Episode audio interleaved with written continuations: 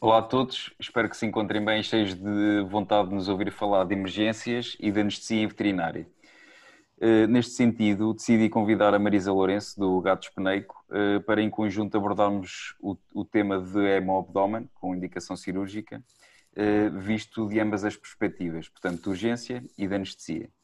Eh, este podcast tem como base perguntas que foram colocadas nas nossas páginas do Instagram profissional e, e portanto, espero que efetivamente vão de encontro às vossas perspectivas.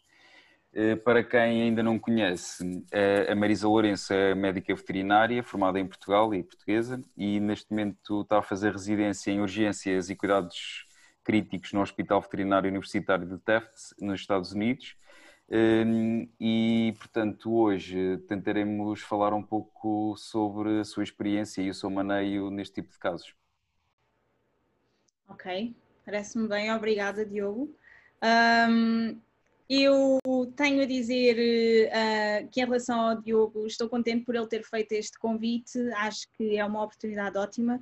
Uh, e é sempre um gosto juntar duas especialidades que, em certos aspectos, acabam de ser um bocadinho irmãs, digamos assim. Sim, sim. Um, portanto, para quem não conhece, uh, o Diogo dos Santos, ele foi formado pela Universidade de Trás-os-Montes e Alto Douro um, e desde o início da carreira que ele parece ser apaixonado pela anestesia uh, e é nisso que ele tem um, investido a sua formação. Portanto, ele fez uma pós-graduação pela Universidade Autónoma de Barcelona em anestesia de pequenos animais, Uh, e ele ativamente está presente em cursos de anestesia loco-regional, ventilação mecânica, uh, para além de visitar hospitais no estrangeiro, um, de referência nomeadamente em Espanha e Inglaterra. Um, ele é o responsável pelo serviço de anestesia e analgesia do Hospital Veto Oeiras e, para além disso, ele tem a oportunidade de ensinar alunos na Universidade Lusófona de Humanidades e Tecnologias em Lisboa. Uh, neste momento é também aluno de doutoramento na área de anestesia loco-regional pela Universidade de Trás-os-Montes e Alto Douro eu acho que vai ser ótimo ter aqui a perspectiva da anestesia e analogia dele nesta, uh, digamos assim, discussão para este podcast. Obrigado pela apresentação. Relativamente aos números de sobrevivência nestes casos de hemoabdómenes, eh, como é que consegues fazer essa a classificação do risco e comunicá-lo aos tutores e também quais são os diagnósticos diferenciais que consideras? Tens em conta a espécie, a raça ou apenas o, o que encontras no animal? Yeah, é importante nós pensarmos primeiro qual é a fonte do hemoabdômen. Portanto, eu acho que nós aqui vamos falar maioritariamente sobre aqueles que estão associados a massas esplênicas um, porque tendem a ser os casos mais comuns que nós levamos para a cirurgia. Mas realmente há alguma diferença de acordo com os estudos que nós temos, que são poucos, acerca de se há um cão de raça grande, mais idoso, com uma massa esplénica, uh, versus se é um cão mais jovem ou de raça pequena, também com uma massa esplénica e que aparece com hemobdômen. Eu acho que todos concordamos que o cenário mais frequente é ser um cão de porte maior, mais idoso e que de repente não se levanta naquele dia, ou há uns dias que o cliente acha que está a ter uns períodos de osteoartrite pior, não se mexe tanto, até que chega ao ponto que ele já está com dificuldade respiratória e vem então para a sala de emergência. Uh, nesses casos, assim que eu consigo identificar que há uma massa esplénica, eu automaticamente já sei qual é o discurso que tenho que dar a este cliente. Nós não temos números a 100% com garantias que possamos oferecer a ninguém. Uh, mas o que nós sabemos é que varia a percentagem no que toca a massas esplênicas, alguns entre 50% a 70% desses casos vão ser devido a neoplasia maligna. Uh, se calhar, se estivermos a falar de cães de grande porte, vamos apontar mais para os 70% do que os 50% de ser cancro. Mas não há maneira absolutamente nenhuma, antes de haver um resultado histopatológico, nós dizermos de certeza que é hemangiosarcoma versus um hematoma esplénico.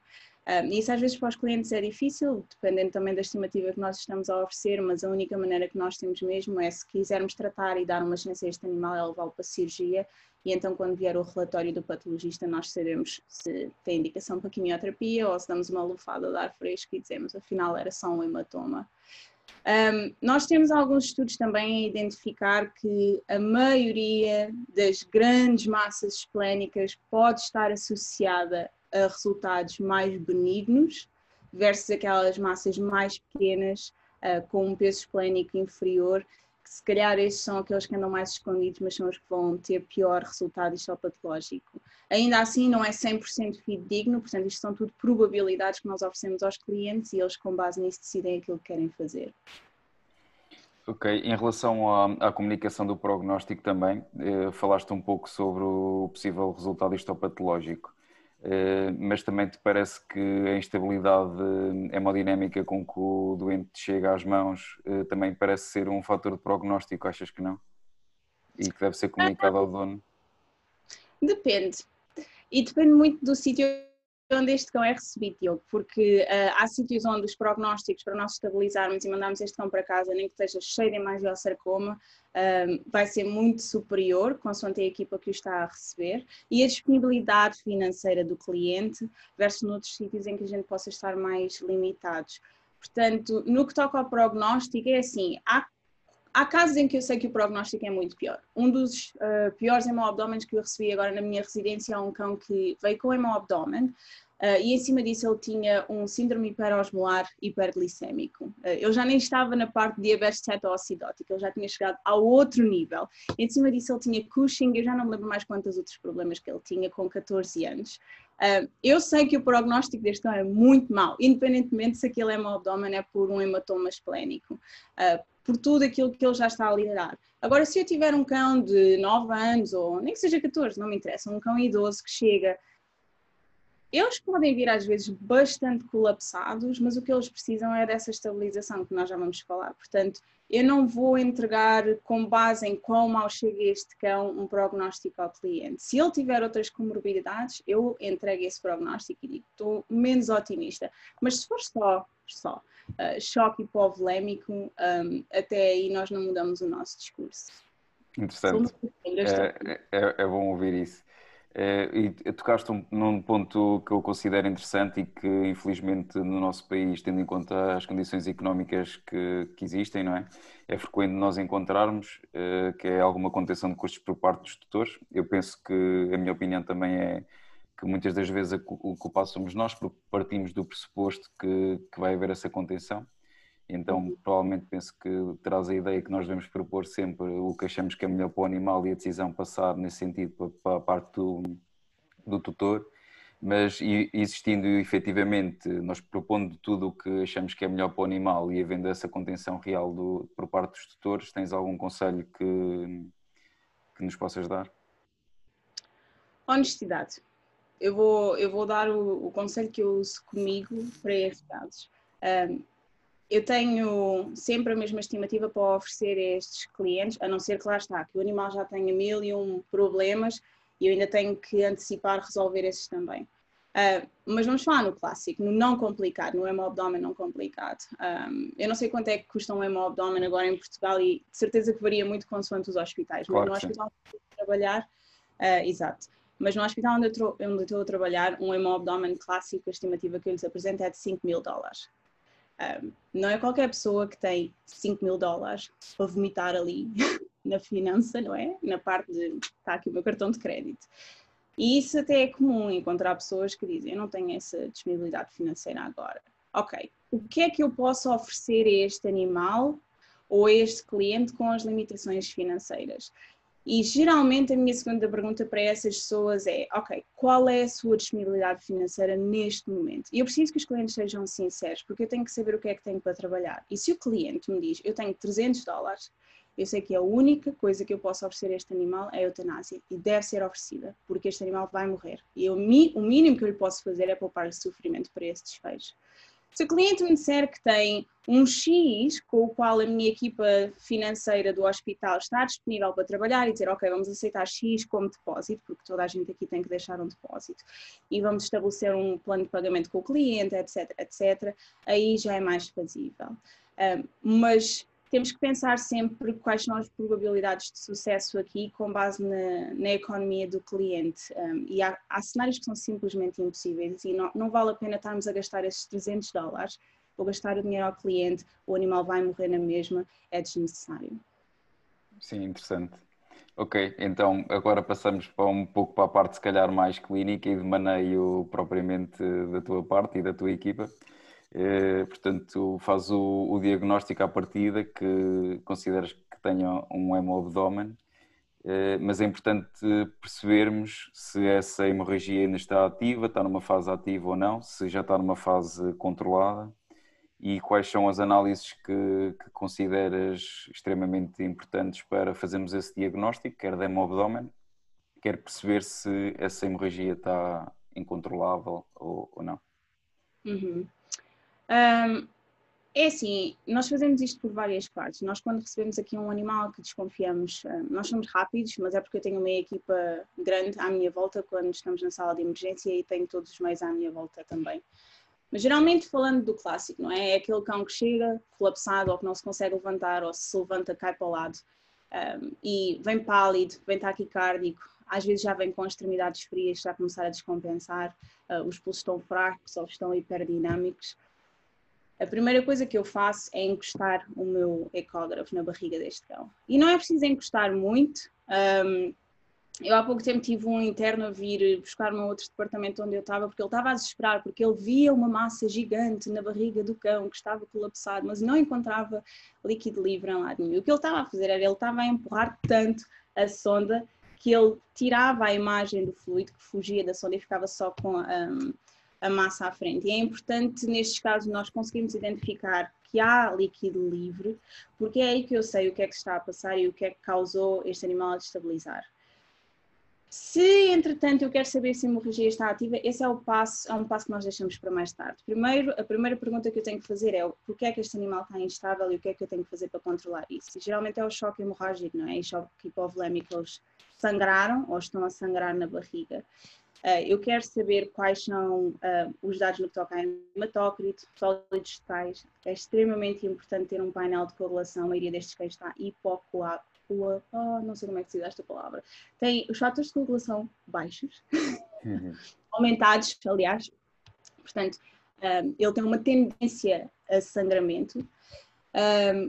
Se eu puder ter uns eletrólitos é ótimo, mas eu acho que, tentando pôr um bocadinho no cenário do colega que pode estar com algumas restrições económicas, se temos que escolher quais são aqueles mesmo essenciais, seriam esses. Se não der para fazer provas de coagulação, assumam que, que elas estão aumentadas e assumam que mais provavelmente este paciente vai beneficiar de ter também transfusão de plasma para além de, dos concentrados de um, eritrócitos. Uh, são animais que requerem ressuscitação de fluidoterapia agressiva, Uh, o indicado é sempre o lactato ringas, que são o NaCl. Uh, se tiverem plasma light, eu acho que não está disponível em Portugal, mas tudo o que seja o mais isotónico possível, com uma concentração mais semelhante possível à do plasma dos animais, é isso que nós aconselhamos. Um, hoje em dia, nós já tentamos ser agressivos o suficiente para estabilizá-los, mas não tão agressivos que possa comprometer alguns coágulos sanguíneos que já estejam a desenvolver-se um, no abdômen do animal. Portanto, se possível, tentamos ter como objetivo uma pressão sistólica de 90 e já ficamos contentes com isso. Dizemos, ok, para aí, não continuas a despejar litros e litros para dentro para ver se isto não a seguir descompensa tudo outra vez. E eu já vi sem dúvida isto a acontecer. Um, se entretanto ficar mais do que isso, mas o animal estiver bem, deem sempre prioridade ao vosso paciente do que a números. Mas, inevitavelmente, a maioria destes doentes o que precisa é de sangue. E houve pessoas a perguntarem se eu não tiver sangue ou se eu só tiver vasopressores. Não é um vasopressor que vai estar indicado aqui ou que os vai ajudar em nada, porque se eles estiverem num choque compensatório, eles já vão estar a fazer vasoconstrição. Se vocês a seguir, a seguir espetam com um vasopressor para contrair ainda mais aqueles vasos periféricos que já não estão a ter perfusão nenhuma, um, provavelmente não vai dar bom resultado ou o resultado ideal, não é? Portanto, o que nós precisamos é de dar aquilo que ele está a perder, que é o sangue. Exato, acho que isso é um fator muito importante e que hum, acho que é uma das coisas com as pessoas que vou lidando, pelo menos, eh, que o, o, o, tratamento do choque tem que ser, eh, tem que se perceber exatamente a etiologia e tratá-lo consoante isso, ou seja, neste caso é um choque hemorrágico, ele precisa de volume e se ele está a perder sangue, o que ele precisa é de sangue, não é? Acho que Exato. é um bocado isso, sim. Exato.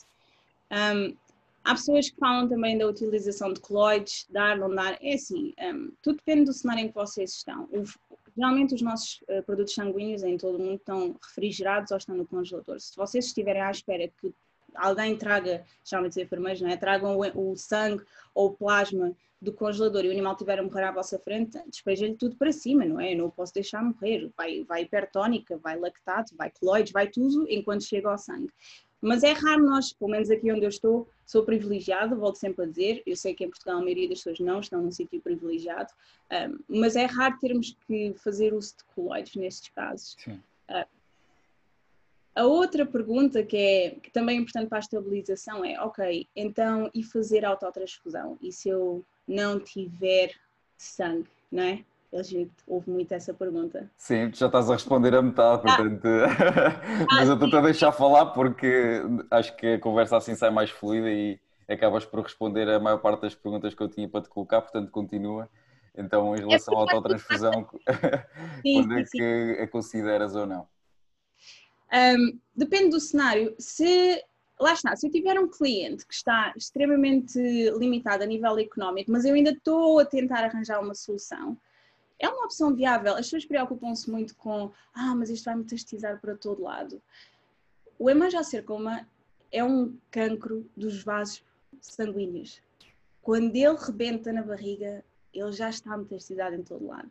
Eu agora no meu internato, um, este ano passado, tinha uma mania, porque, enfim, tinha clientes com dinheiro e pensava, ah, gold standard é, em vez de eu lhe fazer raio-x torácico para procurar metástases, eu vou é pô-los no, no TAC. Eu, fazia, eu, fiz uns quantos taques aos primeiros que eu lá recebi, eu deixei de fazer, porque eu encontrava metastização pulmonar em todos. Eu não disse nada, mas eu só deixei de os fazer. Eu disse, caga no TAC, vai para a cirurgia. Porque ao fim e ao cabo, um, isto é um, um, um, cancro que, quando começa a metastizar, é nas células precursoras, não é aquelas que já estão feitas e que estão a arrebentar pelo vaso. A verdade é que nós não temos estudos a dizer, ok, peguei em 10 cães, ou 20 cães, em 10 cães eu fiz autotransfusão, nos outros 10 eu fiz transfusão de uh, outros produtos sanguíneos uh, exógenos. Os que fizeram autotransfusão morreram mais cedo de metastização. Precisamos desse estudo, não é? Para a gente dizer de certeza que não faz diferença. Mas tendo em conta aquilo que nós já sabemos da doença, é muito pouco provável ser isso que vai uh, fazer com que este doente fim. Portanto, se eu não tiver outra opção, Bem. ou se for a opção mais rápida, sem dúvida que eu Era isso que, que ia tentar aqui resumir para deixarmos claro nesse sentido, ou seja, havendo a possibilidade de fazermos concentrado eritrócitos ou plasma eh, de um banco de sangue, por exemplo, ou de um dador, é preferível em relação a, a fazer autotransfusão, não é? Mas se dependermos da autotransfusão para, para que o animal sobreviva, é preferível fazermos, é isso? Exatamente, sim. Portanto, okay. não, não, não tenham problemas com isso. Não vai ser isso que vai matar o vosso paciente, é o choque hemorrágico que o vai matar. Tudo bem. Só voltando aqui um bocadinho à, à pergunta eh, relativamente à, à, definição, se consideras que aquela hemorragia já está numa fase de, de autocontrole, portanto o animal estar a conseguir coagular e, e a, a, diminuir a, a, hemorragia ou não? Como é que consegues distinguir isso ou o que é que utilizas para definir isso? Sabes, eu acho que aqui a pergunta mais importante é: faz diferença? Ou seja, ok, eu o meu paciente está mais estável, faz diferença eu levá-lo porque eu tenho que levar para um TAC com angiograma para identificar isso. Está a haver sangue, não é? A gente pode tentar muitas outras maneiras e dizer, ah, vamos esperar e ver se o sangue ou se o fluido abdominal vai aumentar daqui a duas horas, ou se está igual daqui a duas horas. Mas se eu quiser saber na hora, a maneira mais eficiente é pô-lo num TAC e fazer um angiograma. Mas faz diferença.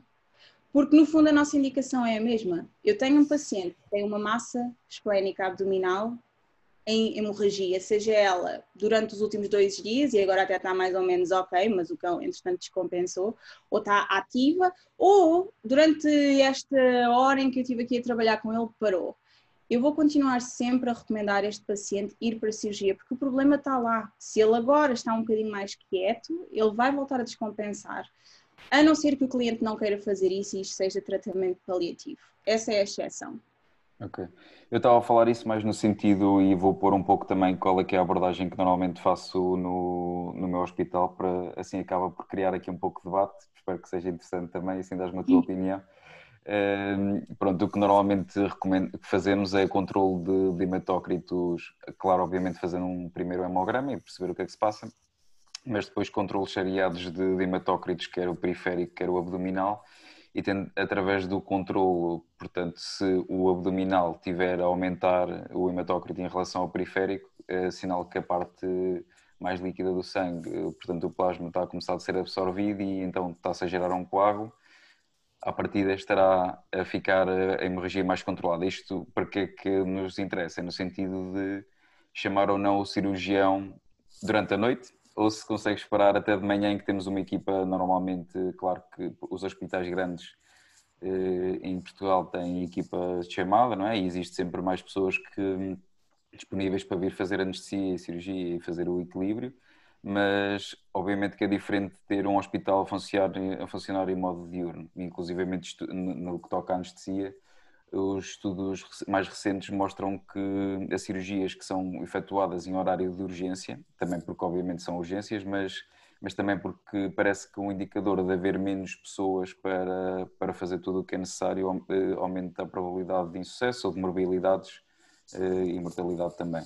Pronto, nesse sentido, o que eu considero que seja importante percebermos se efetivamente há alguma vantagem em manter o animal até o dia seguinte durante umas horas a estabilizá-lo hemodinamicamente e fazer esse estado. Pronto, não sei o que consideras sobre este tipo de abordagem, porque sei que fazemos nós e há outras pessoas que também fazem, então nesse sentido queria perceber uhum. se achas que estamos a fazer alguma coisa errada. Um, não acho que seja necessariamente errado. Eu até te posso partilhar que uh, o local onde eu estava o ano passado um, digamos que havia mais uh, resistência da equipa anestésica e cirúrgica a ser chamada durante a noite para este tipo de casos. Portanto, um, mais do que uma vez eu encontrei-me com situações de ter um hemoabdômen à noite que não foi para cirurgia pouco depois de eu o receber. Neste hospital onde eu estou agora, isso nunca, nunca vai acontecer. Um, tendo experiência com. Em relação à maneira como tu estás a monitorizar, a única coisa que eu um, proporia era, mais, na minha ótica, mais importante do que novamente estar a medir os hematócritos, uh, mais importante é olhar para o meu paciente e ver a hemodinâmica dele. O que é que a frequência cardíaca dele está a fazer, o que é que as pressões estão a fazer, o que é que o estado mental dele está a fazer. E se tu me disseres, como às vezes acontece, opa, olha, eu estou olhar para o meu cão e ele mais ou menos parece-me estar uh, estável, a frequência cardíaca está igual, um, ele parece não estar descompensado e já se passaram 4 horas, não sei o que, se calhar dá para esperar mais duas horas para serem 7 da manhã, 8 da manhã, etc.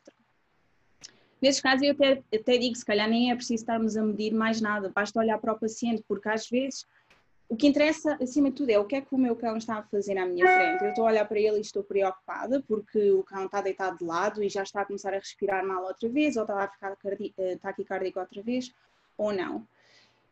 Mas é assim, como nós sabemos, inevitavelmente, que estes animais precisam de cirurgia, e como nós sabemos que estamos a arriscar um bocadinho eles voltarem a descompensar, um, se não tiver estancada a hemorragia, no hospital onde eu trabalho agora, e é a minha abordagem preferida também, nós não esperamos. Portanto, assim que eu consigo tê-lo mais estável após a chegada, um, nós avançamos para a cirurgia. Eu também tenho a dizer que é das cirurgias preferidas que as nossas equipas à noite têm para ser chamadas, porque um, eles demoram 20 minutos. Pois, o procedimento é bastante rápido e, portanto eles não querem isso. É um vou já. Sim, principalmente para a cirurgia é super fácil, para os, todos os outros é que têm o trabalho complicado, não é? Exatamente, exatamente. Portanto, o cirurgião é, nunca aqui é resistente. Um, mais uma vez, acho que, é, acho que é fazível aquilo que tu dizes. No mundo ideal, ou na minha perspectiva ideal, depois de eu o estabilizar na sala de emergência, ele segue para a cirurgia e eu passo a noite mais descansada. Ok. Tudo bem, obrigado. Um, e relativamente à, à, parte da transfusão, obviamente que se ele está a perder sangue, um, o que ele precisa é de sangue, obviamente que o volume também até termos esses produtos uh, sanguíneos preparados, uh, mas o que é que tens em conta para, para decidir, ok, este animal efetivamente precisa de, de transfusão, ou seja, é hemoglobina, o que é que tens em conta, algum valor que tu consideras, ok, está abaixo deste valor, certamente precisa até porque isso, pelo menos, eu tenho em conta mesmo no pós-operatório, é? mesmo que faça a transfusão antes, depois de, de considerar que o animal está equilibrado, eh, uhum. volto a fazer hemograma para testar alguns parâmetros eh, e perceber o que é que, se ele vai mesmo assim ainda precisar de mais sangue. Pronto, mas queria uhum. ouvir a tua opinião, não é? para, para também abrirmos aqui um bocado o debate. Um, mais uma vez, é o meu paciente. Se a minha enfermeira disser, olha, o hematócrito está a 34% quando ele chega um, à sala de emergência, eu já sei que o que ele está a fazer é a contração esplénica um, e mais tarde aquilo vai baixar, especialmente depois de eu levar com um litro de lactato uh, em 10 minutos que eu lhe vou despejar. Mas o mais importante é o meu paciente, ok, pensemos, é um animal geriátrico. A capacidade que eles têm de resposta quando entram em estado de choque já é muito diminuída comparativamente a animais mais jovens ou saudáveis.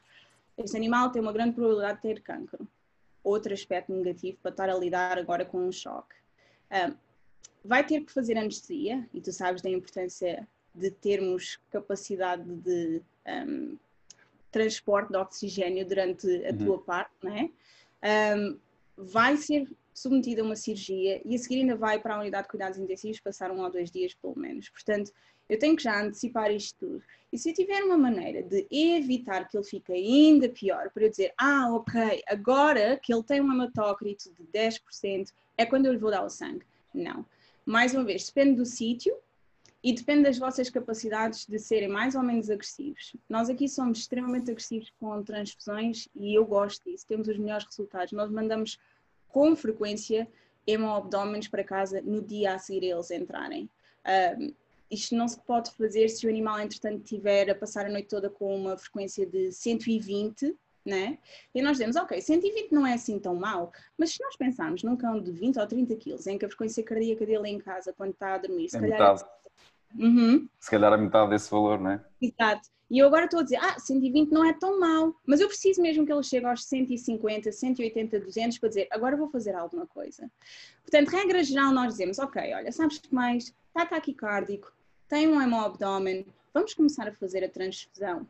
Se ele estiver super descompensado, essa transfusão vai muito mais rápido. Se ele estiver mais ou menos compensatório, nós começamos antes da cirurgia depois a anestesia geralmente faz o que quer com o resto e no pós-operatório avaliamos e vemos se é necessário mais ou não. Não preste a mínima atenção ao hematócrito para tomar essa decisão. O hematócrito é mais para nós monitorizarmos a seguir se começar a haver alguma complicação, o que é que estes valores estão a fazer, mas nunca baseamos a decisão de transfundir um animal com base no hematócrito. Ok. Uh, pronto, uh, vou, vou, aproveitar para passar a minha, a minha opinião em relação a isso, ou o que considero importante para fazer esse transporte de oxigênio quando preciso do animal lá dentro com o mínimo eh, de, de eritrócitos ou, ou, especificamente até de hemoglobina, porque é o valor que normalmente preciso para saber se aquele animal vai ter capacidade de oxigenar ou não. E apesar de não encontrar evidência científica propriamente em veterinário, o que eles consideram em humana como mínimo indispensável para submeter uma pessoa à anestesia geral entre 7 a 9 de hemoglobina e normalmente mesmo em, em doentes que, que, não, não têm que ser propriamente instáveis, mas têm uma anemia crónica por algum motivo, hum, pronto, normalmente não aceito que vão para, para, para um bloco operatório ser submetidos à anestesia geral com um valor abaixo desse. Porque o hematócrito não é mais do que uma proporção entre sólidos e líquidos e depois de fazerem bolas de fluidos ou até pela contração esplénica, etc., pode haver uma variação muito grande e, e não considero um valor assim tão fiável eh, para fazer a parte da transfusão de concentrado de eritrócitos, nomeadamente, porque são eles que vão ser, é a hemoglobina que vai ser responsável pelo transporte de oxigênio e então é isso que eu tenho em conta para decidir se preciso ainda de mais sangue ou não antes de entrar. Pronto, uhum. só para deixar isso. Já falaste um bocado das taxas de, de, de administração de, de cristeloides e, e estávamos a falar, começar a falar dos, dos produtos sanguíneos. Pronto, isso acaba por, por ser importante também, porque é uma pergunta que surge com frequência e também me fazem a mim, é ok, mas sei que lhe tenho que dar cristalóides, ou que tenho que dar coloides, ou que tenho que dar sangue, mas qual é a velocidade, qual é que é o volume que eu faço, uh, como é que faz esse, esse maneio numa abordagem, e generalizando um pouco, não é? Porque já sabemos que cada caso é um caso, isso vai, vai surgir muito aqui ao longo da nossa conversa, certamente, mas tentando generalizar um pouco, eh, o que considerarias hum, ser uma boa opção, quer a nível de volumes, quer de velocidades? Uh, consoante o animal, quando se apresenta, se eu estou mais ou menos preocupada, eu vou ser mais ou menos agressiva. Portanto, se é um cão que entra com o hemoabdômen pelo pé dele, a andar, um, se calhar ele não precisa de, de ser muito ressuscitado a nível de fluidoterapia. Fazemos um bolos de 10 ml por quilo, se tiver indicação para fazer bolos naquele momento, não é? Uh, porque pode não ter, se ele não tiver taquicárdico, se ele tiver com boas pressões, se ele até estiver a abanar a cauda quando eu falo com ele e vai para a jaula por o pé dele, este animal se calhar nem precisa do bolos, porque vamos outra vez pensar na tal questão de ele parece estar equilibrado neste momento, eu vou começar a despejar fluidos para dentro, eu vou começar a perturbar a cascata de coagulação, os coágulos, etc., e posso causar dano. Portanto, se ele estiver bem, eu posso nem fazer bolos. Mas eu acho que a maioria deles não se apresenta assim, é? portanto, apresenta-se descompensado ou já em choque. Se for um cão que ainda está mentalmente ciente daquilo que está a passar à, à volta dele, geralmente começo com um bolos de 20 uh, mililitros quilo se eu estiver preocupada com e cárdia. Uh, se tiver sopro cardíaco, eu vou ser mais generosa uh, e se calhar vou dar uh, uns 5 a 10 e ver o que é que ele faz com isso, consoante o grau de sopro cardíaco que ele tenha, consoante a dilatação arterial que eu consigo ver com o ecógrafo. Se for um cão, como às vezes eles aparecem, completamente recumbente, de forma lateral, que já está a custar a respirar, não é? Este animal está a morrer à nossa frente, eu vou pedir às minhas enfermeiras para, para pedirem uns sacos de pressão, que eu não sei se vocês aí... Sim, sim, temos os bagging press, sim. Em que elas põem aqueles sacos de litro, põem os sacos de pressão e despejam um litro para dentro em 10 minutos, e eu vou dizer para elas porem 2 litros para dentro do cão se for necessário, enquanto me compra tempo para arranjarmos o sangue e para ver o que é que faz falta a seguir regra geral nós dizemos não não sei nunca nunca ir por aquela regra dos 90 ml quilos está super old fashioned como nós uhum. costumamos dizer. Não queremos afogar o nosso paciente queremos só dar-lhe o volume que ele necessita para ficar estável. Um, e a sobre hidratação e sobre volemia é um problema grave que está agora a ter imenso estudo na nossa área e precisa de imenso estudo porque nós vemos isto a acontecer tanto nos cuidados intensivos. Regra geral 10 e na anestesia 30... também. E na anestesia também exato uh, ah, 10 a 30 mililitros quilo em cerca de 10 a 20 minutos, consoante o animal esteja, uh, e reavaliar a partir daí. Se eu acho que ele precisa mesmo de um coloide, geralmente andamos à volta dos 3 mililitros quilo, se estivermos super desesperados vamos para os 5 mililitros quilo, se ele tiver tão mal que eu acho que uma solução hipertónica também vai ser benéfica só para comprar volume intravascular, enquanto eu penso o que é que faz falta a seguir, também andamos à volta dos 3 a 5 mililitros quilo. Uh, e geralmente os tempos andam sempre 10 a 20 minutos. Se estiver a morrer, pode ser em 5 minutos que leva com tudo para dentro. O que interessa é ele não morrer. Portanto, adaptem sempre ao vosso paciente. E no que toca depois à transfusão dos um, concentrado de eritrócitos ou plasma, fazemos normalmente uma dose de 10 a 20 ml quilo, mas mais uma vez, depende do tamanho do cão, depende do quão mau está o hematócrito, do qual é o meu objetivo final e adaptamos consoante isso. Se tiver mais ou menos estável, fazemos essa transição à volta das 4 horas. Se estiver a morrer, pode ser em meia hora que leva com os dois, ou menos, depende. Uhum. Boa. Um, tinha aqui uma, uma pergunta uh, que acho que ambos gostamos muito da equipa, das equipas que nos rodeiam e além de colegas como médicos veterinários também temos sempre os enfermeiros que são fundamentais para o nosso trabalho e então queria-te perguntar, na, relativamente a esta parte de estabilização, eh, acaba por ser também componente de triagem, estabilização, o que é que achas que é importante os enfermeiros terem consciência do qual é que é o papel deles, basicamente? O que é que achas que, que é importante eles terem conhecimento e, e o que é que gostas que eles te preparem e que te deixem para que tu chegues e faças efetivamente o que tens que fazer? Um, vou dar o exemplo daqueles com que eu estou a trabalhar agora, que para mim são o melhor. Um, eles a papari... a papari... ah, eles paparicam-te bastante. Exato. Um, geralmente eles são muito bons a reconhecer quando o animal está instável, não é? Portanto, eu quando me aproximo destes cães, eles já estão a colocar-lhe o catéter, já lhe estão a tirar sangue para fazer análises sanguíneas básicas, já me estão a perguntar: queres fatores de coagulação? Não queres?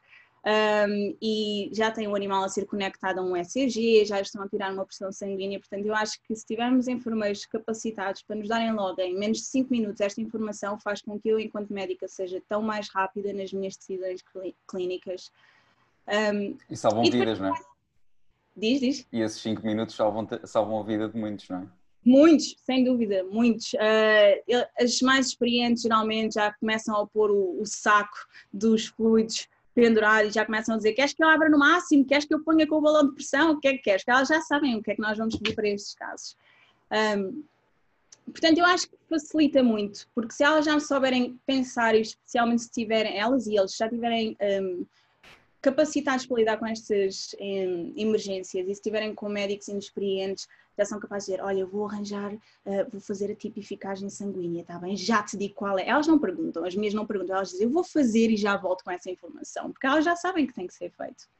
A não ser novamente que tenhamos custos. Um, Portanto, eu acho que isso ajuda imenso e, e, faz com que a dinâmica da equipa seja muito melhor e com que a estabilização destes pacientes seja muito mais rápida para nós então depois entregarmos ao passo seguinte que é a anestesia e cirurgia. Oh, excelente. Um, aqui, eh, relativamente a esta parte da estabilização, só, acho que só nos falta falar de um tema que, que nos questionaram, que é relativamente ao lactato é um fator de, de, diminuição da oxigenação que é importante nós, nós sabermos e também nos vai dar indício, principalmente da sua evolução, se o nosso tratamento está a ser relativamente eficaz ou não, apesar de não ser, ser um fator um pouco tardio, mas que nos dá uma percepção se estamos a trabalhar corretamente ou não. Eh, queria-te perguntar se consideras efetivamente uma análise importante de efetuarmos neste tipo de caso e, e qual é que é a frequência com que o avalias? Sem dúvida. Um, depende daquilo que eu estou a fazer no que toca a manobras de suscitação do paciente, mas eu quero sempre saber qual foi o valor com que eles entram para conseguir fazer um, um, tracking, não é? Para eu conseguir perceber se as minhas manobras estão a ser bem sucedidas ou não e porquê. Uh, temos que ter sempre em conta se é um animal com outros problemas que possam dar um lactato elevado, não é? Mas vamos pensar no mais simples, que é aquele que não tem. E se o lactato é só porque não está a ter perfusão dos tecidos, um, ok, primeiro quero saber com o que é que ele entra, porque também me dá uma ideia do quão grave é a situação. Um, e para dizer ao cliente se os 5 mil vão mesmo ser gastos ou não. Um, mas depois se eu tiver um animal que entra com um lactato X e eu passei 30 minutos a despejar-lhe com fluidos e sangue, etc., para cima, às vezes eu quero repetir ao fim de 30 minutos. Porque, porque já deveria de haver uma diferença, já deveria de haver uma alteração na profusão dos tecidos se eu tiver a ser bem sucedida ou má sucedida. Às vezes não é preciso tão um, em cima da hora, digamos assim, ou, ou ser tão persistente. E particularmente se houver problemas financeiros. Os nossos anestesistas querem sempre saber qual é o lactato antes de entrar no bloco cirúrgico. Portanto, geralmente. Bem a pergunta. o X e agora já está a Y, porque senão eles não vão anestesiar o animal. Eles têm que ter um, um lactato antes de serem anestesiados. Um, e pronto, e se, se eu disser que o lactato antes da cirurgia é 3,5, regra geral, depois da cirurgia, passado uma hora ou duas, se eu quiser saber o que é que ele está a fazer, posso pedir-lhe um lactato outra vez e ver se já estamos nos uns.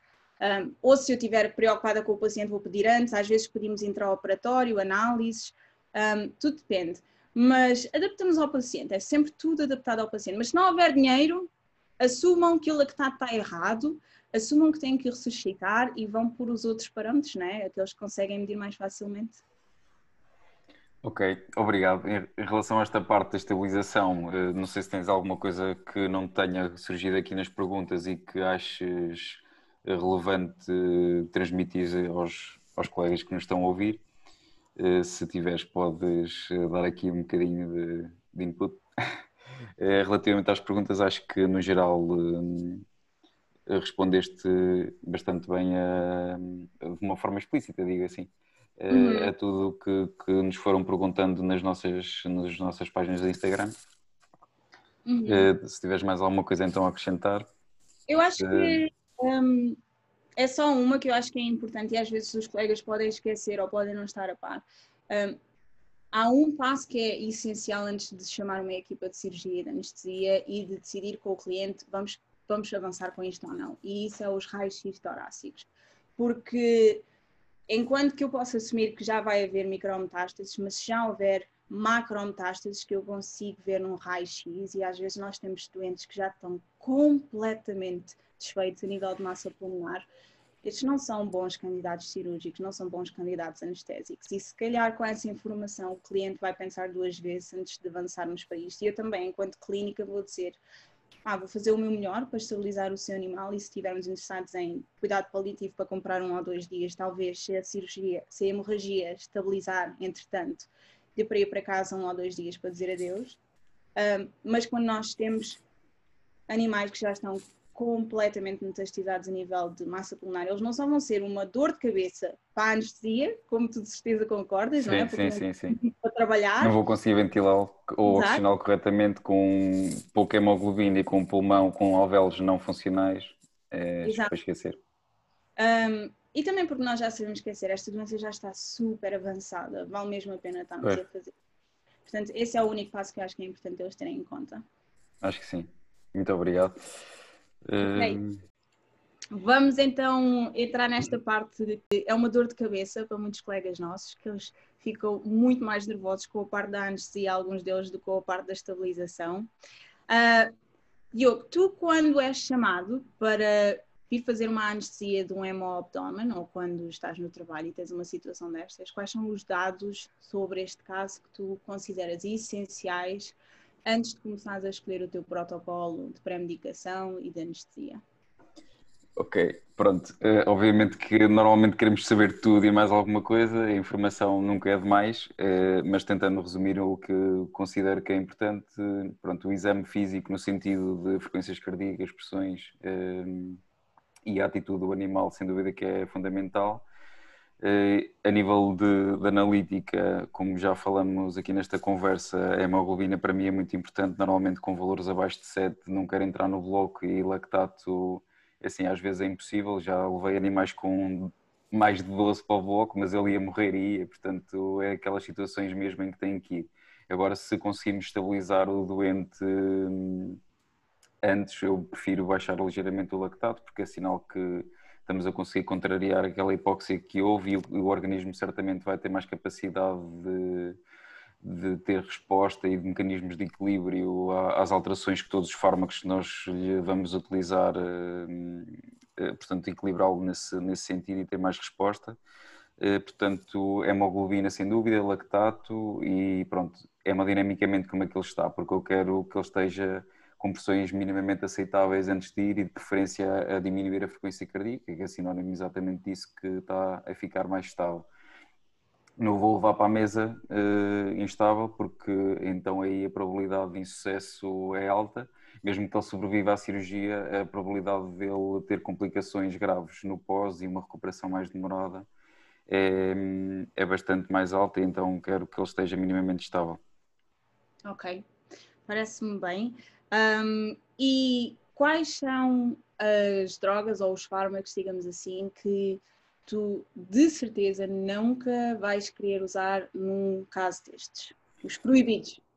Uh, a spromazina acho, acho que é a única que, que não uso. Uh, assim, aliás, uh, quem me conhece minimamente sabe que eu raramente uso a spromazina, mas isso são normalmente duas ligas, os que adoram a spromazina e os que detestam a spromazina eu sou da liga dos que detesta e então, mesmo que não testasse numa situação destas, e é dessa forma que eu estou a responder, não é só porque detesto, é porque acho que tendo em conta as propriedades do fármaco eh, tem, tem contraindicação, porque é um fármaco que faz vasodilatação, tem uma duração de ação bastante prolongada e além disso faz esplenomegália, por isso tem tudo para não dar certo num caso destes, então acho que seria sem dúvida o fármaco, se eu tivesse que escolher um, sim, seria esse e depois, hum, não propriamente fármaco, mas a nível de técnica loco-regional, porque é das áreas que eu mais gosto, mas a epidural, por exemplo, é um fármaco que, se não fosse pela questão de, fármaco, de doentes instáveis hemodinamicamente, seria um fármaco de eleição a nível de analgesia para este tipo de doentes,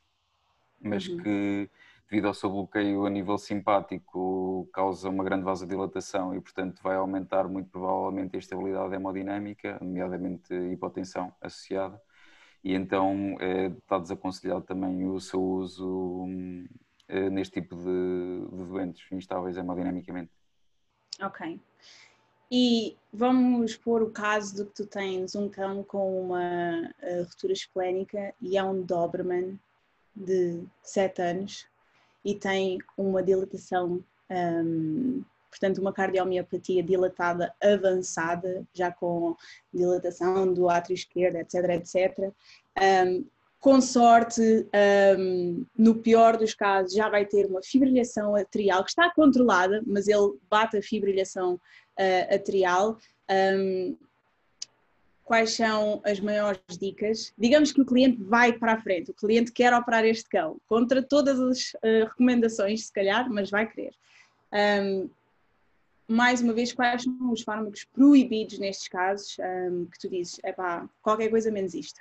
Ok, primeiro o que acho que é fundamental é um pouco do que já disseste, que é a comunicação com os donos, não é? Acho que há casos particulares em que, que seria o caso que, e muitos outros, até não propriamente de urgência, mas quando são casos em que o risco anestésico começa a subir, que gosto de ser eu a comunicar aos donos quais são as complicações que estou à espera, quer no intra, quer no pós, para, porque isso é importante eu dizer-lhe, olha, provavelmente ele vai precisar de uma, uma, hospitalização de mais X dias do que é normal, tendo em conta estes problemas, vai haver um desequilíbrio eletrolítico, ou, pronto, ou vamos ter que ter cuidado a nível cardíaco, porque pode haver um excesso de fluidos e fazer um edema pulmonar, e para o manter vivo agora, se calhar vou ter que lhe dar um bocado mais de volémia, mas depois isso vai descompensar um, outro aparelho qualquer, ou seja, vou ter que ter cuidado com isso, mas pode ser uma das complicações existentes, não é? E isso deve ser comunicado. Pronto. Em relação ao caso em particular, começando pelo fármaco, o que eu desaconselhava, pronto, além daqueles que já falei, portanto, a aspromazina e epidural, o que desaconselhava num caso dilatada é os alfa-2 agonistas, apesar de ser um das coisas que eu gosto mais de usar, obviamente com muito cuidado com as doses, eh, mas em cardiomiopatia dilatadas é completamente desaconselhado e depois, nesse tipo de caso, o que eu costumo utilizar sempre é Pimobendan como na, na parte da pré-medicação. E depois, o que é fundamental, quer neste caso em particular do Doberman em risco de ruptura, de entrar em questão qualquer, mas eh, mesmo sem ser nesses casos, o que eu normalmente baseio o meu pensamento e planeamento anestésico em analgésicos. Uhum. Ou seja, Vou tentar fazer o mais possível uma analgesia multimodal, utilizando baixas doses para também ter menos efeitos secundários, quer a nível hemodinâmico, quer propriamente pressão respiratória. Usar vários analgésicos de diferentes grupos farmacológicos, porque eles vão atuar a nível na transmissão da dor. Se nós pensarmos naquele bonequinho que sempre, que sempre vimos, eles vão atuar a diferentes níveis e, além disso, em diferentes receptores. E se nós conseguirmos utilizar eh, vários grupos farmacológicos, vamos anular esse estímulo de uma forma diferente uhum. e será benéfico para o animal.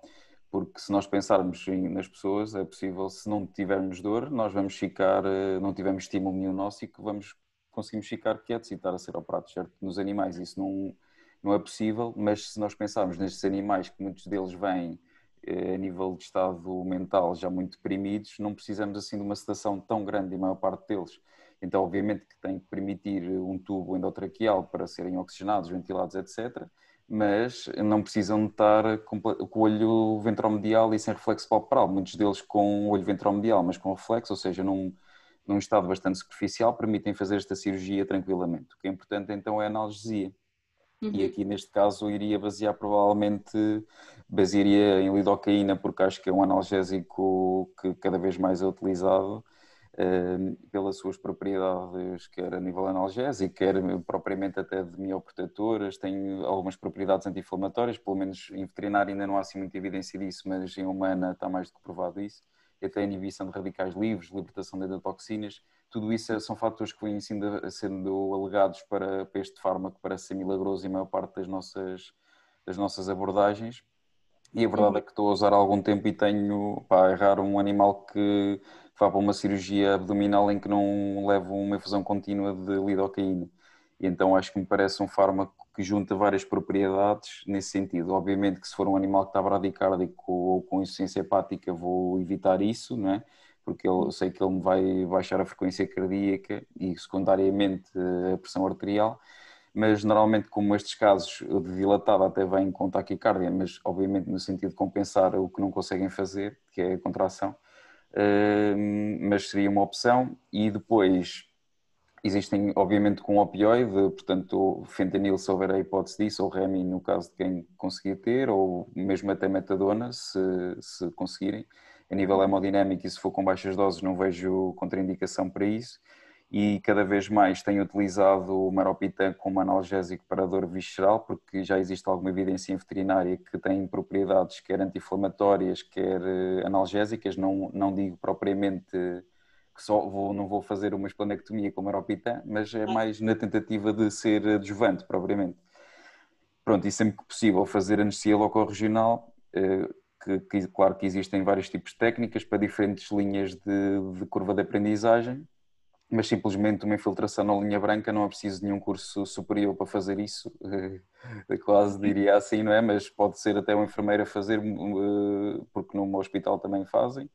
E, mas pronto, há técnicas mais avançadas. Normalmente neste tipo de casos o que eu faço é um tap block, porque realmente o que vai doer mais neste caso é, é o acesso à cavidade celómica, portanto à parede abdominal, é aí que vai doer. E então eu com o tap block é uma técnica que é bastante rápida de fazer e já tenho o ecógrafo normalmente à mão por causa da parte do maneio de urgência. É normalmente o que faço e dá uma analgesia para a parede abdominal, para o intra e para o, o pós-cirúrgico, é normalmente o meu maneio nesse tipo de de abordagens. Uh, nesse caso, provavelmente não ia introduzir ketamina porque ia-me aumentar o consumo de oxigênio e, de, e, portanto, não, não ia utilizar nesse tipo de caso. Mas num caso em que não tenho suspeita de dilatada, muitas das vezes uso em doses muito baixas e, portanto, nesta situação, assim, de uma forma resumida, talvez lidocaína, meropitan, fentanil e, ou então tirava o fentanil e se conseguisse, se fizesse um tap block, por exemplo Uhum. E se não pudesse, fazia fentanil e uma infiltração de linha branca seria suficiente. No pós-operatório, mantinha com ISO ao mínimo possível, porque é muito vasodilatador, ISO ou SEBO, mas são ambos muito vasodilatadores e, portanto, vai baixar as pressões arteriais. Tentar ter o mínimo possível eh, de forma a que, que seja manter o plano mais superficial e depois normalmente quando não faço o tap block deixo bupivacaína intraperitoneal porque há estudos não propriamente em hemobdómenes mas em, em cirurgias mais convencionais como várias traqueotomias que mostra que há alguma eficácia a nível de analgesia visceral e até do peritoneu para pós-operatório, portanto poderia ser uma opção uh, para isso. É bom ouvir isso porque não, não estava a par ou melhor, é claro que eu não, não estou a par uh, daquilo que se faz na maioria dos sítios em Portugal, não é? mas uh, sim, uh, ainda há pouco tempo falámos desse estudo sobre um, os bloqueios, digamos assim, intraperitoneais e eu achei isso super interessante um, e acho sim que faz sentido. Nós aqui também fazemos sempre a injeção do prenorfina na parede muscular, na verdade, nós aqui temos uma uh, preparação da droga que eu não sei se está disponível em Portugal, um, que tem de nome comercial Nucita. Sim, aqui não está ainda disponível, sim. Mas tu sabes do que eu estou a falar, sim, não é? Sim, sim.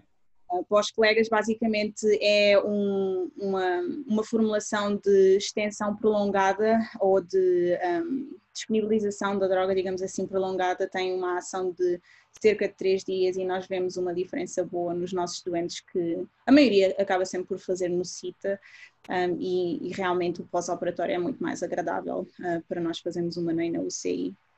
Dirias que no que toca aos cães cardíacos, só para terminar essa parte, se for um cão com doença da válvula mitral avançada, tens mais ou menos em conta os mesmos conselhos para os colegas? Eh, sim, tenho teria mais atenção, teria a mesma atenção também a nível de fluidos que antes não falei, portanto, obviamente que estes animais têm que fazer fluidos e é um grande problema para este tipo de patologia cardíaca, né? portanto, eles não têm capacidade de receber o pós-carga para fazer o, o a contratibilidade e é sempre um problema porque eles, por um lado, precisam e é, nestes acho que ainda se torna mais fundamental receberem efetivamente o concentrado de eritrócitos, porque é isso que eles precisam, ou plasma, e não estarmos a encharcar de cristaloides, é tipo ir direto ao assunto e fazer o que, que eles precisam, porque não vamos poder estar a exagerar uh, no volume que vamos dar a estes animais. Mas tirando isso, acho que, que, que, este tipo de maneio, utilizando essencialmente vários analgésicos, o que vocês tiverem à disposição, Obviamente que o opioide, há, muita, há cada vez mais controvérsia em relação aos opioides, mas eu acho que é mais importante, eu estou a tentar cada vez mais usar menos opioides,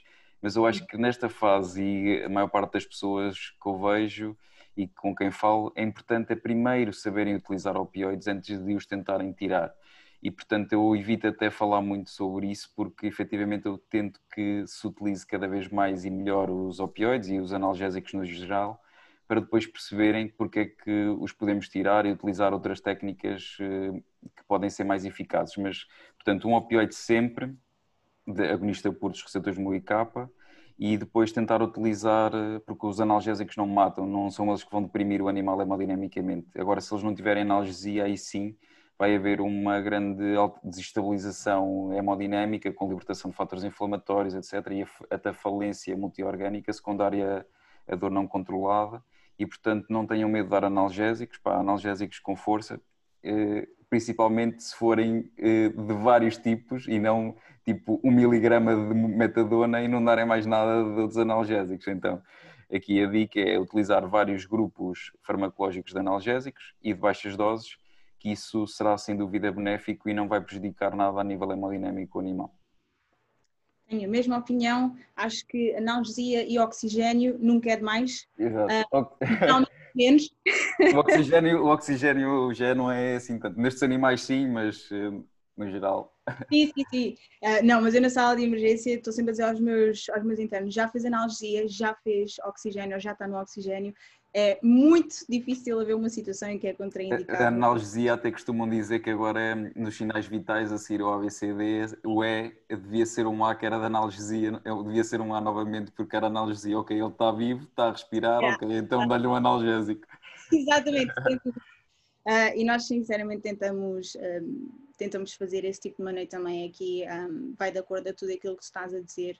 Um, eu vou só adicionar que, pronto, no caso, e falando dos tais vasopressores, acho que seria o único um, cenário em que eu um, ia buscar um vasopressor. Eu não, ia pedir aos meus enfermeiros para irem fazer uma CRI de dobutamina se eu tivesse esse tal sim, sim. cão com, não é, com fibrilhação atrial ou, ou só com a dilatação e que eu veja que bom, ele não está a contrair nada, já não tem volume, também não tem contração, estão os dois um, bem encaminhados. A verdade é que, é que com, não sei se costumas usar o Bimbalbendan nas premedicações ou nesse tipo de doentes, mas a verdade é que eu noto que preciso muito menos de usar uh, vasopressores, nomeadamente a dopamina, para aumentar também a contratibilidade quando uso o Pimobendan na, na pré.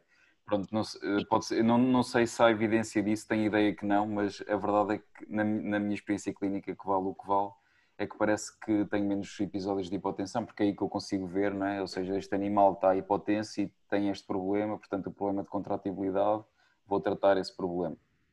Sim. E efetivamente com o Pimoben vejo menos, mas obviamente que neste caso as drogas de urgência e a dopamina, uma delas, neste caso, teria que estar sempre disponível. Mas lembra-me, em Portugal nós temos Pimobendan injetável. Sim, sim, sim, chama-se. Pronto, não vou dizer que por causa do laboratório, mas temos sim.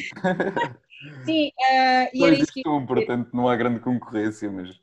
É, é, verdade, acho que toda a gente sabe. Uh, mas esse é o grande problema que nós temos aqui, Diogo, e que eu me vejo aflita um, com uma variedade de emergências. É que nós, nos Estados Unidos, por um motivo que eu não sei qual é, não temos formulação injetável. Portanto, é tudo oral aqueles comprimidos gigantes nesses pacientes descompensados. Pois aí não, sim, sim, não a convia sem via oral. Eu tenho certeza que os nossos anestesistas e até nós na, nos cuidados intensivos íamos usar muito mais. Uh, eu no local onde fiz internato, até em situações de ressuscitação cardiopulmonar, eles injetavam pimobendan, é o quão uh, esta droga tem de potencial. Portanto, acho que sim, acho que a abordagem que fazes é bastante adequada.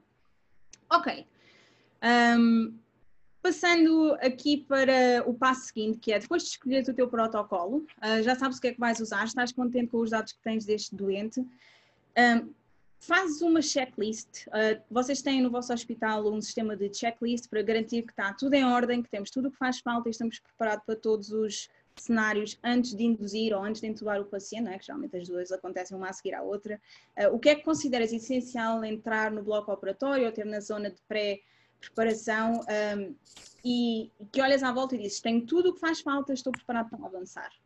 Ok, para isso acontecer, o mais importante é existir um enfermeiro na equipe, porque são eles que têm um fator importantíssimo e pá, acho que, tal como tu, eu também digo que tenho os melhores, porque na verdade acabam por a formação e o, o às vezes não precisares de falar e as coisas acontecerem, que parece que não, mas dá-te uma rentabilidade brutal e efetivamente salva vidas isso. Então, uhum. na realidade, checklist em papel elas existem, mas provavelmente estão com pó no hospital. Uh, existem folhas de motorização e essas são usadas, mas a nível de checklist, nós nessa folha de motorização temos tipo, vimos o bloco, yeah, vimos uh, uh, se tínhamos tudo preparado, sim. Eh, mas não efetivamente, porque essa checklist, como as pessoas são sempre as mesmas que estão no bloco, essa checklist é feita automaticamente, não é? E acaba por, eh, claro que diminui o erro existir, existir em papel, eu sei disso, uh, mas acaba por não acontecer na realidade. Mas acho que quando não existem estas equipas treinadas, sem dúvidas que era importante existir uma, um papel em checklist, mas portanto o trabalho é ver o bloco está preparado e eu isso pergunto normalmente ao enfermeiro o bloco está pronto e dizem-me que sim, pronto, eu não verifico nada, é verdade porque se me dizem que sim, eh, sei que a máquina já está testada, que o oxigênio está ligado, a manta de aquecimento está ligada, está tudo pronto, inclusivamente o material para a cirurgia. Depois, normalmente nós temos aqueles sets eh, de fluidoterapia que deixamos pronto, que normalmente nessa situação, neste caso os animais já estão a fluidoterapia, pronto. Normalmente deixam-me um kit para depois para pôr eh, pressões arteriais invasivas, às vezes as enfermeiras também põem mas na maior parte das vezes eh, acabo por ser eu fazê-lo. E depois ter o ecógrafo à mão, se já tenho para fazer o bloqueio ou não. E obviamente que nós depois temos assim umas caixinhas em que tem tipo, à medida que vamos preparando os fármacos, coloca-se tudo lá e tudo identificado. E então, normalmente, tipo, os antibióticos gástricos, esta parte do, do Meropitan, etc., está tudo já lá.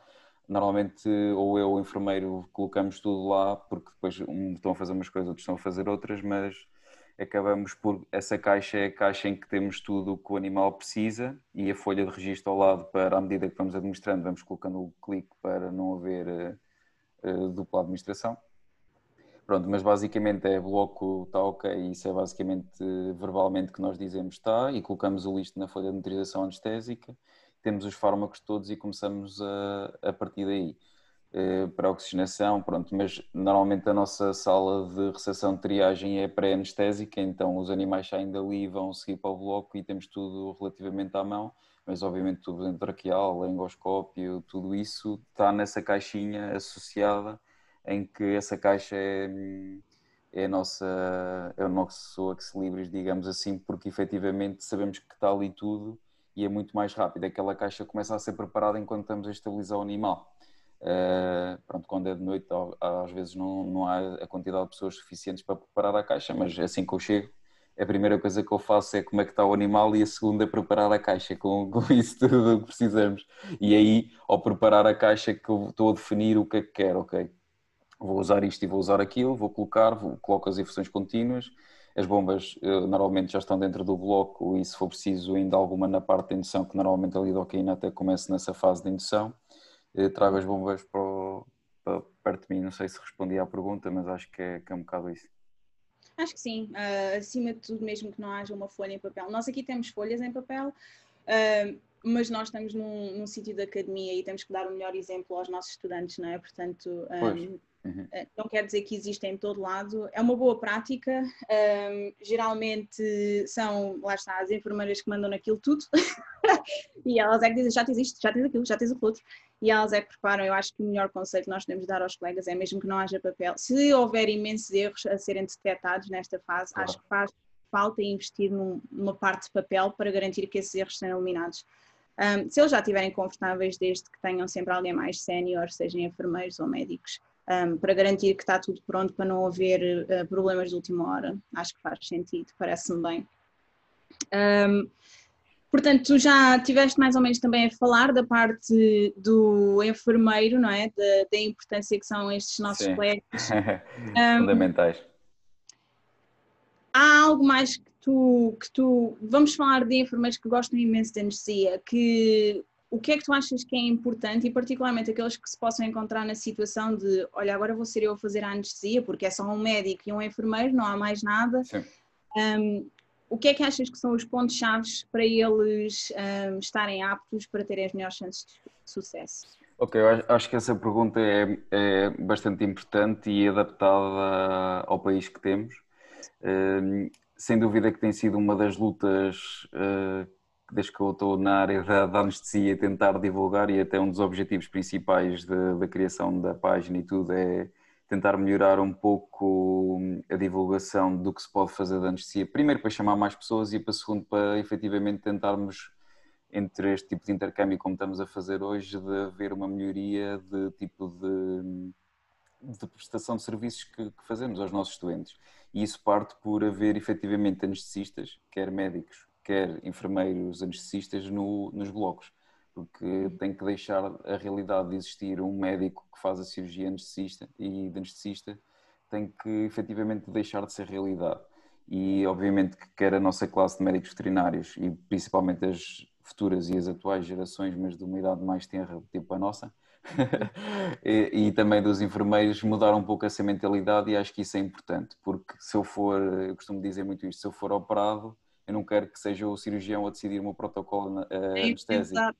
Então, porque é que os nossos doentes têm que ser, tipo, não é? Uh, e eu acho que é uma questão de nós começarmos a educar efetivamente quem toma as decisões, que são os donos dos hospitais, para isso acontecer.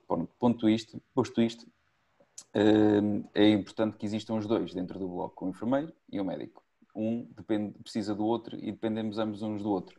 Mas se tiver que acontecer isso, porque efetivamente acontece, e até a situação mudar, temos que nos chafar e safar muitos animais, e por isso eu acho que é importante começar com uma boa formação eh, a nível de conceitos básicos, nomeadamente do que é que os fármacos fazem, porque normalmente a prescrição pode não ser efetivamente deles, não é? Porque isso é um ato médico, mas saber se o médico administrou isto, quais são os potenciais efeitos secundários, pronto.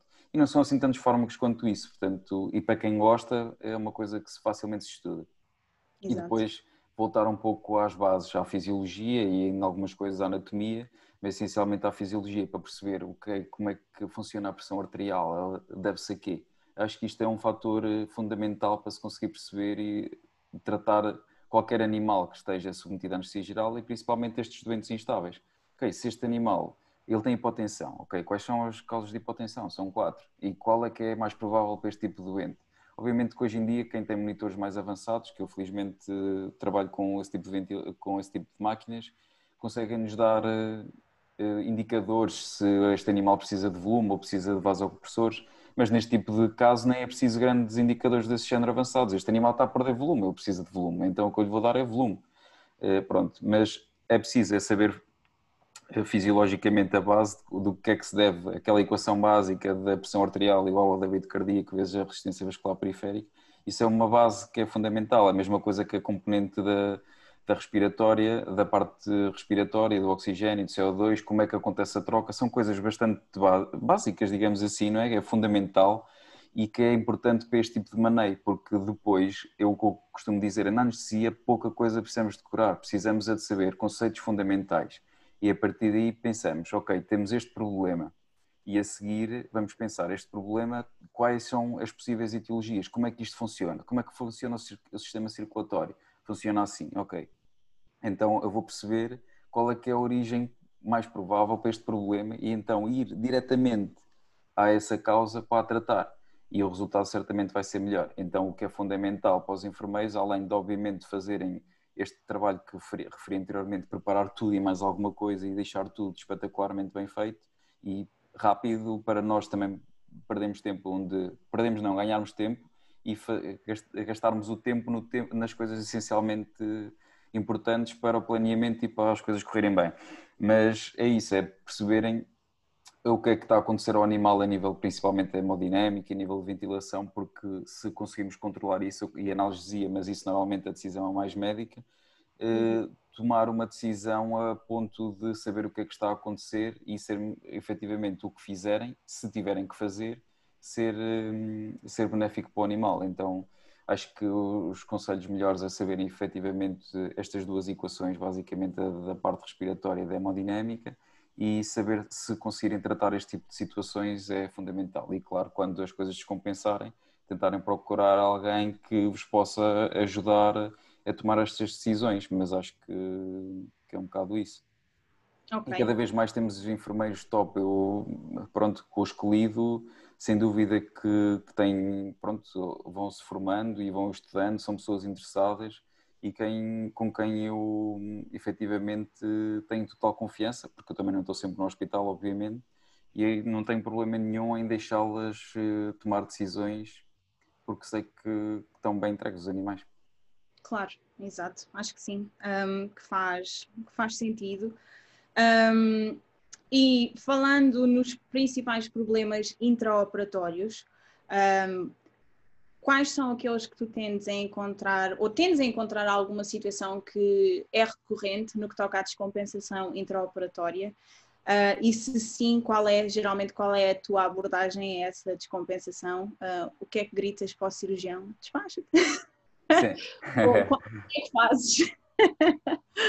Uh, ok, é, é, uma excelente pergunta e a verdade é que pronto, as complicações podem ser todas basicamente, mas o que normalmente encontramos é é a hipotensão, obviamente, e taquicardia muitas das vezes compensatória a isso e algumas arritmias não é? associadas eh, muitas das vezes até à libertação de endotoxinas às vezes já e descompensação do miocárdio e portanto nesse tipo de situações a maior parte delas são ventriculares e alguns deles nós atualmente já nem vimos tanto porque efetivamente a lidocaína como já faz parte do protocolo analgésico já está a servir quase como tratamento para esse tipo de problemas, mas quando não está eh, a maior parte das arritmias que nós vemos são taquicardias ventriculares e conseguimos, eh, grande parte das situações, contrariá-las com a lidocaína. Uh, obviamente que se não tiver a fazer como analgésico já por si só, como tratamento, normalmente só quando há taquicardias acima de 180 mais ou menos batimentos por minuto é que inicia o tratamento, ou, efetivamente. Depois a hipotensão, óbvio que é das coisas mais frequentes e neste caso o choque é hemorrágico, então precisa de volume, é dar-lhe o volume enquanto, principalmente enquanto a hemorragia não está não está laqueada e um dos posts que eu pus notava-se claramente quando é que a hemorragia tinha sido estancada porque foi quando as expressões, por mais volume que eu lhe desse, era efetivamente quando conseguir normalizar as pressões, porque ele também, esse era um daqueles casos que tinha lactato 12 e não conseguimos baixar por nada, a não ser depois da cirurgia, portanto imagina como é que o cão estava. Um, e pronto, foi isso. Então, mas há situações que normalmente o que estávamos a falar é, ou seja, tentamos compensar o animal e vai com pressões normais para o bloco, sempre que possível, não é? Claro que há situações em que nós sabemos que não, e, mas é controlar isso, tentar fazer aquele maneio também entre cristalóides e sangue, para também não estar a fazer 10 unidades de sangue ao animal, porque isso obviamente que encarece e no nosso país é importante. Eh, eu, no mínimo, o que tento fazer, se houver possibilidade económica, é uma transfusão antes, pelo menos, no mínimo, para dar essa tal hemoglobina em fundamental e depois de laquear eh, o que é para ficar lá com algum sangue, né? portanto, para dar para o pós-operatório. Pelo menos essas duas acho que é fundamental. E depois a parte da ventilação mecânica, acho também é importante termos cuidado, porque ao tentarmos ventilar, se introduzirmos uma grande pressão sobre uma cava que está quase vazia, é certo que vai haver uma hipotensão, uma hipoperfusão associada a isso, e que vamos ver isso quer no CO2 muito baixo, quer, na, quer porque não chega sangue aos alvéolos e não há troca, não é? Uh, quer a nível das pressões arteriais, pronto, e é isso. Uh, acho que são, é ter cuidado com os volumes, tentar o mínimo possível a nível de volume, de preferência, se conseguirmos ter PIB, ótimo. Se, se, o animal não permitir a nível hemodinâmico, é o primeiro fator que tento remover. Pá, vai haver algum grau de atlactasia, mas ele sobrevive a isso. Uh, evitar fazer recrutamentos alveolares neste tipo de doentes, uh, nem que ele tenha que ficar um bocadinho mais com oxigênio no recobro ou assim, mas evitar manobras que o deixem mais instável hemodinamicamente. Pronto, e, e ter cuidado com a analgesia, mas isso pronto, eh, a verdade é que normalmente não temos grandes problemas com isso porque é uma coisa que nós efetivamente, como já percebemos aqui, nós temos é cuidado com isso, então é mais uma instabilidade hemodinâmica e a parte do maneio do ventilador que temos mais cuidado. Pronto, acho que espero ter respondido. Sim, acho que sim, acho que é importante. Uh, eu vou deixar aqui um apelo só para quem faz uh, cirurgia deste caso e de certeza que vais concordar comigo. É impagável uh, vocês abrirem a barriga destes cães, aspirarem aquele sangue e porem isso hemostática, uh, onde está a haver o sangramento, porque até fazerem isso o vosso anestesista está em stress, uh, em stress a malta de cuidados intensivos está em, em stress e vamos andar todos um, Sabes que às vezes até basta abrir só o abdômen, porque aquele líquido todo abdominal faz uma pressão tão grande, ainda por cima de cúbito dorsal, o animal faz uma pressão tão grande sobre a cava, essencialmente, sobre a horta também, mas a horta não é tão compressível, que só isso já aumenta logo o retorno venoso. Tipo, eles abrem o abdômen e, ok, fixe, já tenho aqui 5 minutos de alívio. Sim, sim. Um, e eu acho que sim, que nada, que nada paga investir nisso, e eu sei que há imensa gente que tenta uh, poupar imenso custo nos uh, materiais de cirurgia, mas acaba, acabamos provavelmente por ter maior morbididade ou maior mortalidade pós-operatória ou intraoperatória que não compensa. Portanto, para nós podermos também ser mais bem-sucedidos nos cuidados intensivos e na anestesia, acho que a malta de cirurgia tem que ter meios para trabalhar bem e lá está, nada, nada, nada vale mais do que estes animais entrarem e saírem uh, em 20 minutos, como eu vejo isso acontecer aqui. Um, mas eles têm muitos materiais para fazer batota, eu dou-lhes isso. Um, bem, Diogo, uh, voltando à parte da anestesia e analgesia mais, esta segunda Sim. parte. Um, quando, ok, o cirurgião está a fechar, vais acordar este paciente, que protocolo analgésico, na maioria dos casos, achas que é adequado? Um, que doses é que usas? Que medicações é que escolhes? Sim, pronto. Normalmente mantenho um pouco aquilo que falei antes, ou seja, a lidocaína normalmente deixo, tento deixar 24 a 48 horas no máximo a lidocaína pelos aqueles fatores todos que falamos, que, que portanto, anti-inflamatório, analgésico, inibidor de radicais, endotoxinas, tudo isso, parece-me ser fundamental. Tento deixar o opioide pelo menos um, dois dias, nem que se vá tentando espaçar um pouco e avaliando pela escala de dor o que é, que é importante. assim que o lactato estiver normalizado, anti-inflamatório não é esteroide, porque isso não há nada que substitua o anti-inflamatório a nível do processo inflamatório em si. Eh, pela local de incisão, isso e só isso já é uma causa de dor e desconforto para o animal, a inflamação em si é, uma, é um tipo de dor, e então vamos, é fundamental fazermos isso.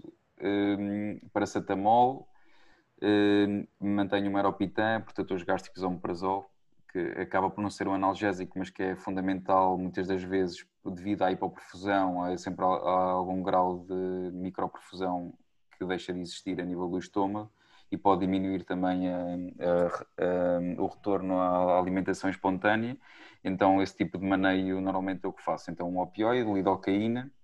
O opioide, se tiver confusão contínua que tenha feito antes, deixo, nem que reduza um pouco. Imaginem, se tiver um fentanil durante a cirurgia, tenho para aí 5, 6 microgramas eh, quilo hora, eh, mas depois no recobro raramente tenha mais de 2, até porque como é uma analgesia multimodal não precisamos de muito, a lidocaína entre 2 a 4 miligramas quilo hora, eh, no intra normalmente tenho sempre a 4, no pós eh, depois depende também um bocado do animal, se está desconfortável, se não está, como é que estão as escalas de dor, mas eh, no pós com isto multimodal normalmente 2 é suficiente.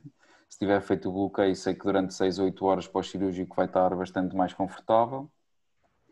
Uh, pronto, a ketamina normalmente não deixo mais do que 24 horas em doses mesmo muito baixinhas, 0,15, 0,3 mg quilo hora minuto. Uh, as descrições normalmente dos artigos são doses um bocadinho mais altas, entre 0,5 a 1 mg quilo hora, mas uh, eu gosto de ter doses um bocadinho mais baixas e não deixar mais de 24 horas no caso da ketamina, se houver necessidade de utilizar. Às vezes também mais é demais, então é, é adaptarmos um pouco. Vamos, podemos ir começando com a lidocaína, por exemplo, um opioide e um, e um anti-inflamatório não esteroide e ver se o animal precisa de mais alguma coisa ou não. Acho que, acho que nesse sentido eh, seria, seria a, minha, a minha abordagem na maior parte do tipo das situações. Obviamente cada caso é um caso, mas a regra que me parece que existir para contrariar o caso, cada caso é um caso, é analgesia multimodal. e uh, só para os colegas depois também saberem como é que partem a partir daí. Como é, qual é o teu maior conselho para eles saberem quando e como começar um, ehm, fazer o desmame dessa analgesia toda para dizer está na hora de começar a tirar isto e isto para ver se o mandamos para casa? Que é Sim, eu, eu, acho que a partir das 12 horas é importante começarmos a ver, é possível reduzirmos aqui alguma coisa ou não? Porque também excesso de fármacos, principalmente sistémicos, e é uma das coisas que é a vantagem dos, dos regionais, é que não precisamos ter os animais pedrados, digamos assim, para eles estarem confortáveis. E então eu acho que é importante eles também começarem a fazer o seu movimento e comerem e tudo isso para a recuperação funcionar mais rápida, né? para ser mais rápida essa recuperação. Então, a partir das 12 horas, conseguimos começar a reduzir alguma coisa, principalmente os que tiverem, tipo o fentanil, por exemplo, ou tipo a ketamina, se conseguims começar a reduzir pelo menos a frequência e à medida que, tendo em conta essa farmacocinética, imaginem que temos com metadona, para às 3, às, em vez de estar de 4 em 4 horas, estar às 6 e entre as 4 e as 6 horas, entre as administrações, portanto, tentar ser nessa hora que fazemos a escala de dor para ver, ok, este animal já não tem efeito da metadona e está confortável, ok, posso tirar-lhe a metadona. Eh, e começar a fazer esse maneio, imaginem, a lidocaína estava a 4, passar para 2 e passar duas horas voltar a ver, ok, este animal está sem lidocaína praticamente e está confortável, vou tirar-lhe e ver como é que ele responde. Mas eu acho que esse desmame deve começar a ser feito 12, 24 horas e tentar passar para a medicação que nós consigamos fazer oral. Ou seja, este animal, se for para casa, vai estar confortável com isto, porque ele está com paracetamol e está com wine e está a comer, vai à rua, deixa-me manipular minimamente o abdômen. Pronto, acho que tem indicação, no meu ponto de vista, para ir para casa. Claro que depois tem que se ver tudo o resto, mas a nível analgésico, não é? Exato. Ok. Parece-me bem. Nós fazemos uh, algumas coisas ligeiramente diferentes no pós no pós-operatório, mas podemos falar agora. Sim, um... mas podes dar também a tua, a tua experiência, porque certamente que vai ser enriquecedor. E um, eu acho que uh, nós tendemos a ser mais rápidos um, a desmamá-los uh, das medicações e a mandá-los para casa. Um, mas eu acho que isso também tem a ver com o facto de nós sermos tão mais agressivos antes, ou seja, eu sou muito mais agressiva na minha estabilização, sou muito mais agressiva e mais rápida a mandá-los para a cirurgia, Uh, como não, ou pelo menos tentamos evitar que eles descompensem a certos níveis, dá-nos também mais margem de manobra para depois eles uh, recuperarem mais rapidamente. Não acontece em todos, uh, mas acontece em muitos, muitos. Eu diria que, regra geral, 24, 48 horas depois é quando nós os mandamos para casa, já desmamados de tudo. Um, eu acho que aqui é importante salientar também o papel do enfermeiro veterinário. No hospital onde eu trabalho, quem faz as escalas de dor que tu estavas a, a, a referenciar são os nossos enfermeiros. É claro que Sim, qualquer médico deve fazer. Uh, mas é isso, portanto, eu tenho os escalados a cada quatro ou a cada seis horas para elas irem fazer escala de dor, consoante o que a enfermeira acha, ela toma por sua iniciativa a decisão de administrar uma dose extra de metadona em cima de seja lá qual for o protocolo que ele tem ou não. Um, se houver dúvida, ela chama o médico para, para confirmar e acho que isto é algo uh, eficaz para ser implementado em qualquer hospital. Sim, sim, sim, sem dúvida.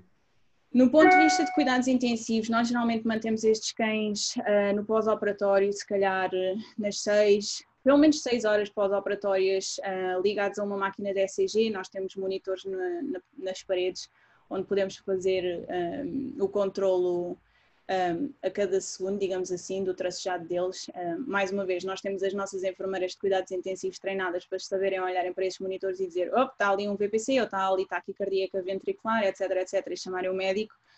Uh, elas geralmente é que tomam conta disso tudo. É importante também porque isso vai dizer quando é que eu estou mais confortável para tirar a lidocaína, se eu achar que a lidocaína não está a ser super importante para o maneio da dor, uh, ou se eu digo, olha, tiramos, mas vamos ter que voltar a pôr, ou ainda não está pronto para tirar, ou precisa de outro tipo de manobra analgésica, neste caso não analgésica, farmacológica para as arritmias. Um, como eles todos têm o bloqueio da buprenorfina, um, nós conseguimos, regra geral, nas 12 horas seguintes à cirurgia, a anestesia geralmente tira os da ketamina e mantemos com lidocaína e um opioide, uh, ou às vezes tentamos tirar a lidocaína mais cedo, às vezes vemos alguns animais a ficarem um bocadinho sedados ou nauseados uh, hum. com a lidocaína e vemos se é possível mantê-los só com, com o opioide. Quando estivermos confortáveis com os níveis de coagulação, o animal que está com a coagulação estável, já não está um, nem uh, hiper nem hipocoagulável, nós também, já, regra geral, administramos o, um meloxicam, um carprofeno, algo do género, e se não tiver problemas hepáticos também, acho que o paracetamol é importante. Acho que ainda há muita gente com medo do paracetamol, tu deves sim, saber isso muito acho que uh,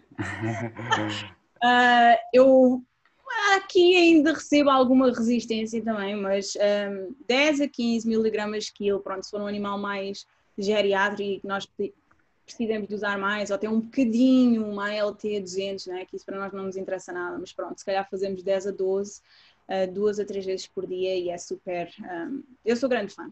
Eu também é. gosto bastante, principalmente para, para oral em casa, gosto bastante. Exato. Um, queremos, como tu estavas a dizer, ter estes animais a comer. Eu pergunto sempre: está a comer? Se não está a comer, ainda não estamos no ponto que deveríamos estar, a não ser que seja um animal super nervoso ou super ansioso, que simplesmente não vai comer no hospital ou não vai comer sem ver a família. Portanto, temos que ter isso em conta. Se for necessário, se for uma recuperação mais prolongada, se calhar eu posso considerar introduzir um, um estimulante do apetite. Se for um cão que quando sai da cirurgia, a equipa de anestesia diz, Marisa, boa sorte, isto está uma desgraça Provavelmente, enquanto ele está a recuperar, eu ponho-lhe um tubo nasogástrico e já estou a planear daí a umas horas, se ele tiver com a parte cardiovascular estável, faço-lhe alimentação enteral. Uh, mas basicamente é isso, é mantê-los confortáveis, é verificar que após a cirurgia o coração está contente, as pressões estão contentes, uh, o hematócrito não vai descer mais, está estável, o animal está a melhorar, está a sentir-se bem, gosta de ir ao passeio lá fora, faz as necessidades lá fora. E quando chegamos a esse nível, está na hora de ir para casa. Uh, e há uns que precisam de mais tempo, há outros que precisam de menos, uh, mas acho importante a monitorização do ECG, um, andar em cima da dor deles e ver se estamos um, a fazer aquilo que é necessário. Até porque e... estes animais geriátricos, a minha opinião em relação a isso é que quanto menos tempo hospitalizados, melhor, porque certamente que vais reduzir a função motora deles e isso vai-lhes piorar a qualidade de vida no regresso a casa. Sem então dúvida. a minha questão é sempre essa, tipo, está a comer, está confortável, vá para casa. E, e, é isso. Uh, os nossos pacientes não falam, por isso nós temos às vezes que pensar, olhar para eles e dizer, se tu pudesses dizer-me alguma coisa, o que é que tu dizias agora? E se ele está de pé na jaula, já comeu o pequeno almoço, está a ladrar, uh, ele de certeza está a dizer o que é que estou aqui a fazer, não é? Portanto, para casa, Exato. ele vai para casa, isto aqui não pode ser. Um, e acho que sim, que esses são os pontos chaves para, para eles serem bem recuperados um, e correr bem. Não sei, uh, espero que espero que tenhamos um, esclarecido aqui a maioria das questões que nos foram colocadas uh, sobre o maneio destes casos. Um, acho que é importante deixar eh, os colegas esclarecidos tanto na parte da estabilização, mas também no ponto seguinte, que é mantê-los vivos durante a cirurgia e agradeço, Diogo, por teres feito essa parte. Obrigado eu pelo, por teres aceito o convite. Eh, é importante termos pessoas que nos conseguem trazer eh, conhecimento e experiência lá fora e acho que tens conseguido fazer muito isso e, portanto, obrigado pelo convite e espero que, que as pessoas também tenham achado aqui a nossa conversa interessante e que seja efetivamente produtiva para, para a melhoria da vossa, da vossa prática clínica. E Exato. esperemos que existam mais oportunidades para debatermos assuntos aqui e que, que sejam interessantes também para vocês. Exato, e qualquer dúvida, de certeza que tanto tu quanto eu estamos disponíveis. Uh, se houver algo, algum ponto-chave que falhou, mas tentámos abordar aqui a generalidade para, um, para ser o mais perceptível para todos possível. Portanto, obrigada. Obrigado a todos e até à próxima.